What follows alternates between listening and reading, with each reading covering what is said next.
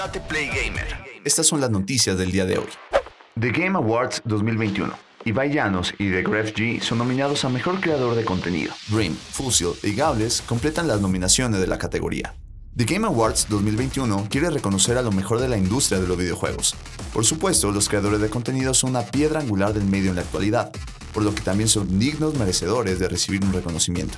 En la edición de este año, dos streamers españoles se encargarán de representar a la comunidad hispanohablante.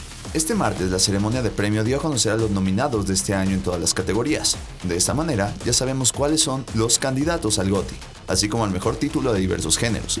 Por otra parte, y como ya es tradición desde hace unos años, The Game Awards 2021 tendrá la categoría Mejor Creador de Contenido, la cual busca reconocer a las personalidades de Internet que tuvieran un gran impacto en la industria. Los candidatos de este año son los siguientes.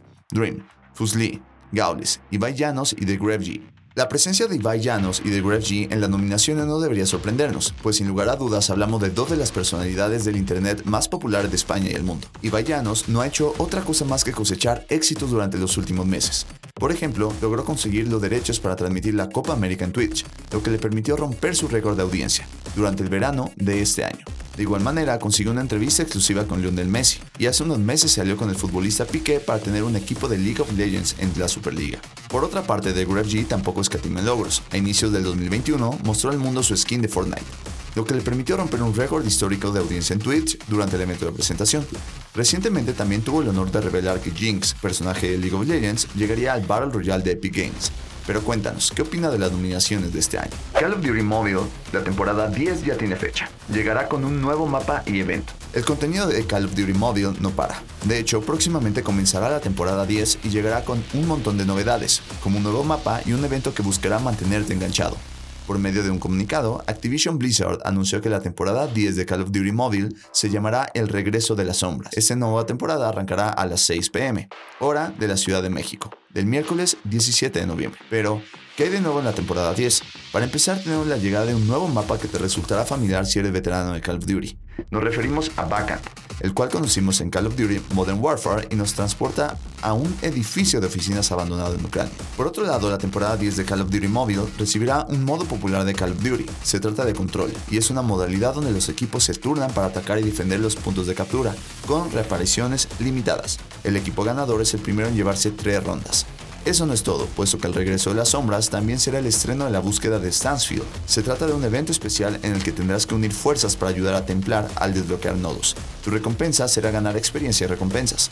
¿Qué te pareció esta noticia? ¿Estás emocionado por la temporada 10 de Call of Duty Mobile? Bobby Kotick escribió carta polémica de ejecutiva de Activision a sus empleados. Este año ha sido uno de los peores para Activision. A inicio del 2021, la compañía estuvo en el ojo del huracán luego de que se dieran a conocer testimonios en torno al pésimo ambiente laboral en el que predominaban conductas inapropiadas. A pesar de lo fuerte del asunto, los directivos de la compañía parecían no mostrar empatía por sus trabajadores, algo que se dejó ver gracias a la respuesta por parte de una directiva de la compañía, que negaba los reportes, que ponía en duda la credibilidad de las personas que dieron los testimonios y que fue muy mal recibida por la comunidad. Pues bueno, resulta que dicho mensaje no fue escrito por la polémica directiva, sino por el director general de Activision Blizzard. Lo leíste bien, el verdadero autor de la controversial carta fue Bobby Kotick, que hoy fue blanco de muchas críticas tras un nuevo reporte lleno de acusaciones en su contra. La carta a la que nos referimos es la misma que llenó de indignación a empleados y la comunidad que los apoyó en una amplia marcha. En la carta, Townsend refería que las acusaciones en ese entonces presentaban una distorsionada y falsa imagen de Activision que incluía historias incorrectas, viejas y fuera de contexto. Algo que curiosamente tiene una gran semejanza con la nueva respuesta que Kotick en relación con las nuevas acusaciones en contra que salieron a la luz el día de hoy. Esta similitud quizás se deba porque el autor de ambos textos es Bobby Kotick. De acuerdo con el nuevo reporte de The Wall Street Journal vía Kotaku, la pieza conocida por ser una de las peores muestras de control de daños en la industria fue escrita en su totalidad por Kotick, a pesar de haber sido firmada por Townsend, lo cual se vuelve todavía más increíble. Kotick es la persona que aprueba la mayor parte de los correos electrónicos internos, así como respuestas a la prensa